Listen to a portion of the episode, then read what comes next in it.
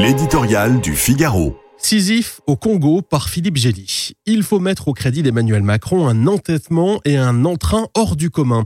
Au moment d'entamer du Gabon au Congo son 18e voyage en Afrique depuis le début de son premier mandat, le chef de l'État déborde une nouvelle fois de plans et d'ambition. Il annonce une réduction visible de la présence des troupes françaises, une africanisation des empreintes militaires à Dakar, Abidjan et Libreville, un nouveau cadre légal pour les restitutions d'œuvres d'art, un partage des savoir-faire dans les secteurs d'avenir, le tout présenté avec humilité et la promesse que l'équipe France euh, sortira de son précaré pour se frotter au jeu de la concurrence.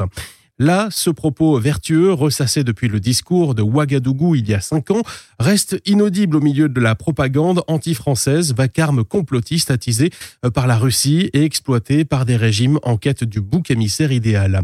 Après avoir sauvé Bamako des colonnes djihadistes en 2013, l'armée française a été chassée du Mali en août dernier par la junte putschiste, puis du Burkina Faso en ce début d'année, sans égard pour ses 58 soldats tombés au Sahel. Leçon de cette responsabilité exorbitante assumée par Paris, s'en est fini de la prééminence sécuritaire et l'on s'en tiendra désormais aux strictes demandes des autorités nationales.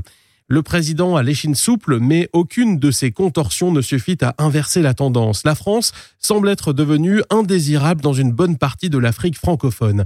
Infatigable Sisyphe, Emmanuel Macron n'en revient pas moins constamment à la charge. Son diagnostic n'est pas en cause. La France ne saurait s'exclure d'un continent plein d'avenir et pour y rester, elle doit changer son logiciel. Les Africains finiront bien par se rendre compte que les prédateurs d'aujourd'hui sont les mercenaires russes et les investisseurs chinois, bien plus que les anciens colonisateurs européens. Combien de temps leur faudra-t-il Il serait regrettable que les Français se lassent d'efforts dont l'inefficacité se mesure au nombre d'immigrés clandestins fuyant leur pays d'origine.